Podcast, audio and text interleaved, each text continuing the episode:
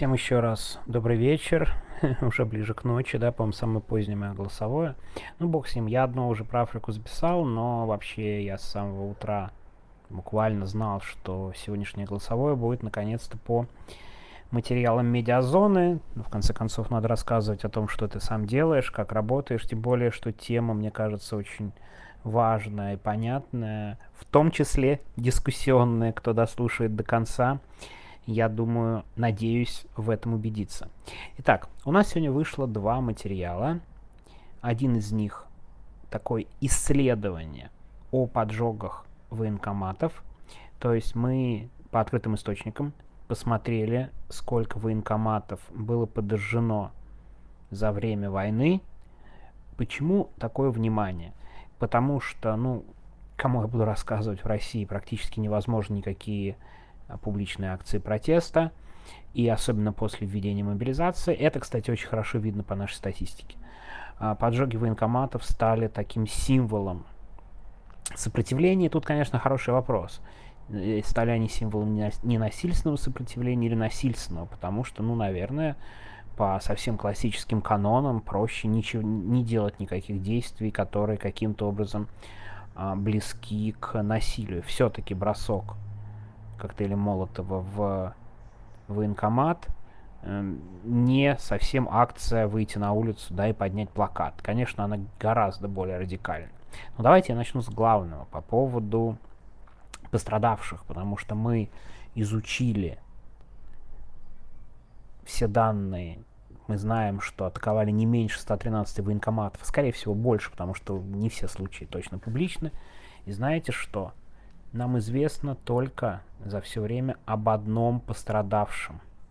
Об одном пострадавшем. Есть отдельно большое дело, где э, там человек поджег военкомат, а потом еще и нанес несколько ножевых ранений. Оно вообще надо его выделить из всех. Если хотите, загляните в статью, мне кажется, это довольно любопытно. И важно такая абсолютно жесткая ситуация – прям, прям просто максимально радикальный, там, конечно, насилие, там, ножевые ранения. А, но в целом это исключение. Во время возгораний мы знаем, что был всего лишь один пострадавший из всех публичных случаев. Один. То есть можно четко и строго говорить, что поджоги военкоматов это символический, хоть и крайне радикальный знак протеста. И, наверное, если сравнивать поджоги военкоматов, то со всеми известными акциями, то это более всего похоже стилистически на то, что сделал Павленский на входе в ФСБ. Я думаю, помните эту акцию. Ну, кто не помнит, может погуглить. Это было ну, откровенно очень красиво. И, кстати, надо отдать должное тогда российским властям. Они, несмотря на поджог двери ФСБ, хотя казалось бы, вот удивительная вещь, тогда они проявили какой-то прям гуманизм, и приговор был отнюдь не жесткий. Тоже можете об этом посмотреть, но все-таки давайте не о Павленском, а про наше исследование, потому что оно мне представляется крайне важным для понимания, в том числе работы правоохранительной системы.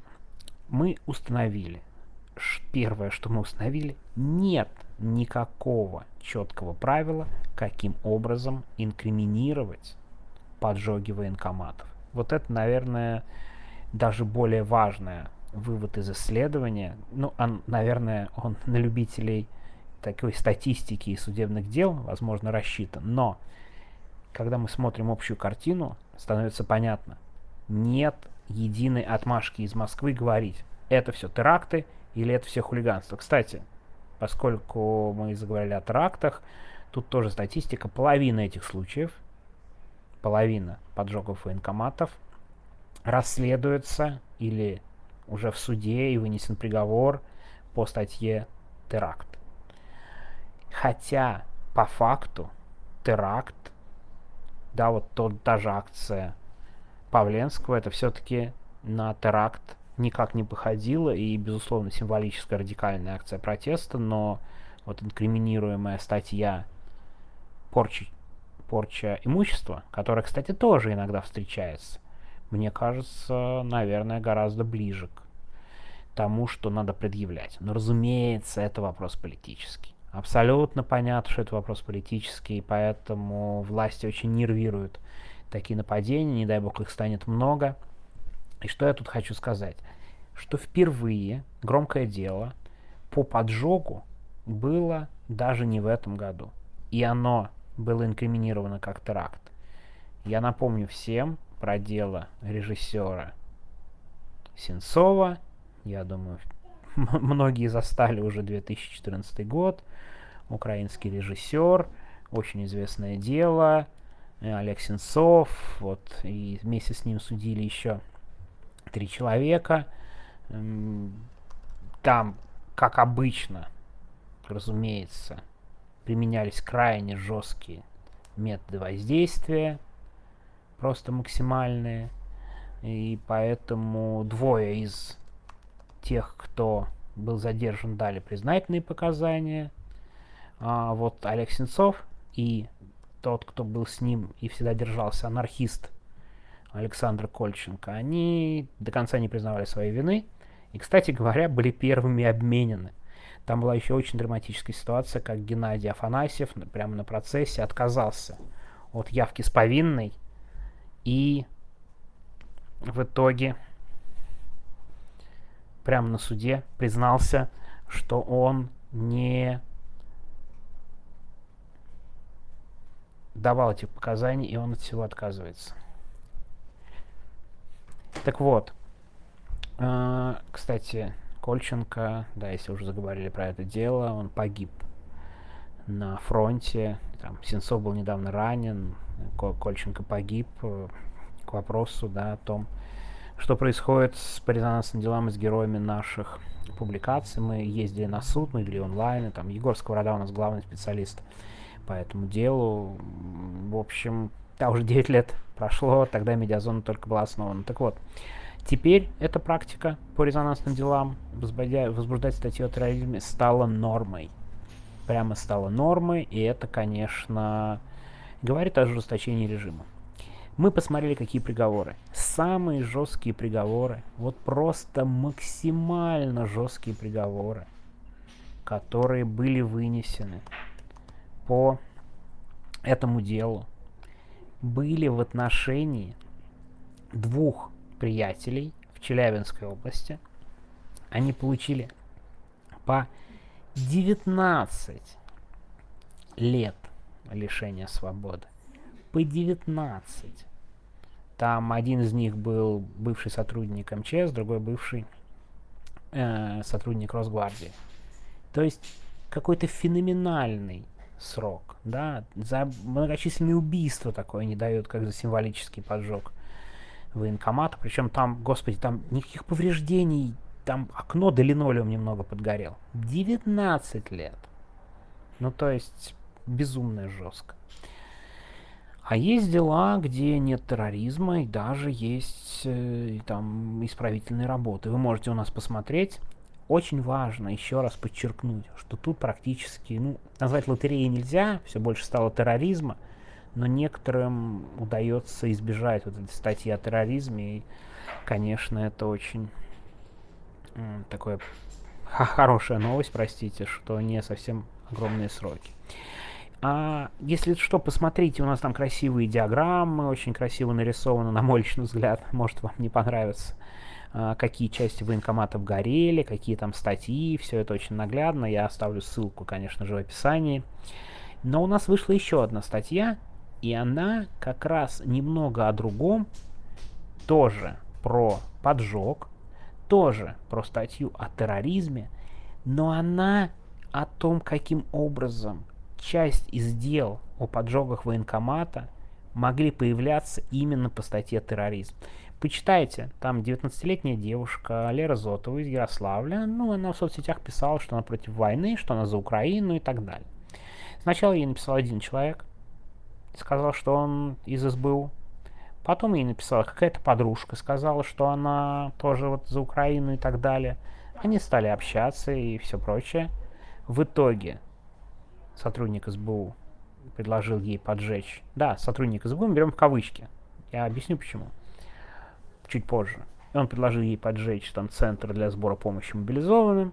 Ее, конечно же, схватили на месте, о ее планах знала ее подружка. Теперь переходим к главному. Подружка, та самая, с кем она переписывалась, оказалась сотрудницей ФСБ, она есть в материалах дела, она проходит под псевдонимом «Внимание», да, вот это вот иезуитство буквально, типичное чекистское.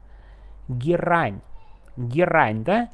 Ну, хоть не шахет, хотя мне кажется, шахет было бы гораздо более звучно для сотрудницы ФСБ. А вот по поводу перевода денег и вознаграждений, суд это все совершенно не заинтересовал.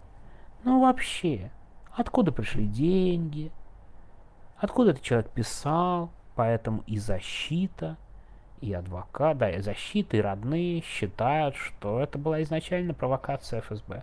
И таких дел точно несколько. Одно из них у нас тоже есть в статье, вы можете почитать. К какому мы выводу приходим?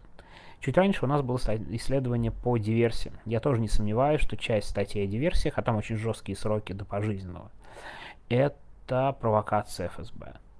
И тут в поджогах военкоматов несколько дел, почти уверен, это провокация ФСБ.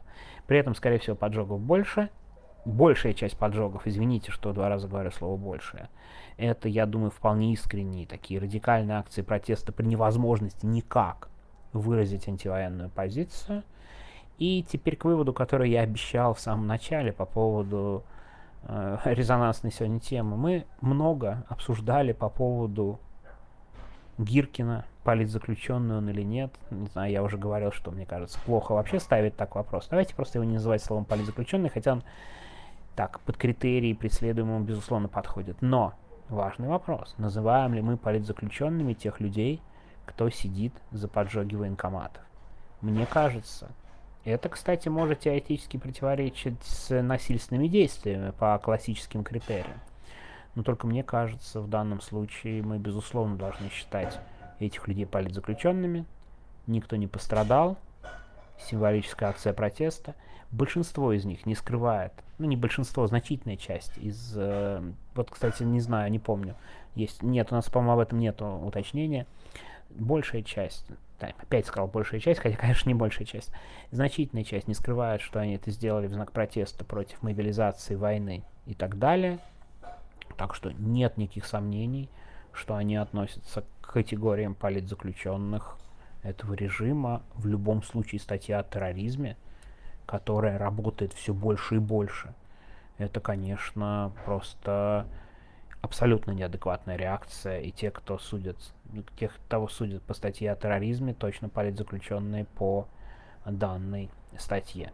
Обсуждаемый вопрос по поводу порчи имущества. Хотя мне кажется, порчей имущества прежде всего занимается Владимир Путин и его гаражный совбез по всей стране и по всему миру.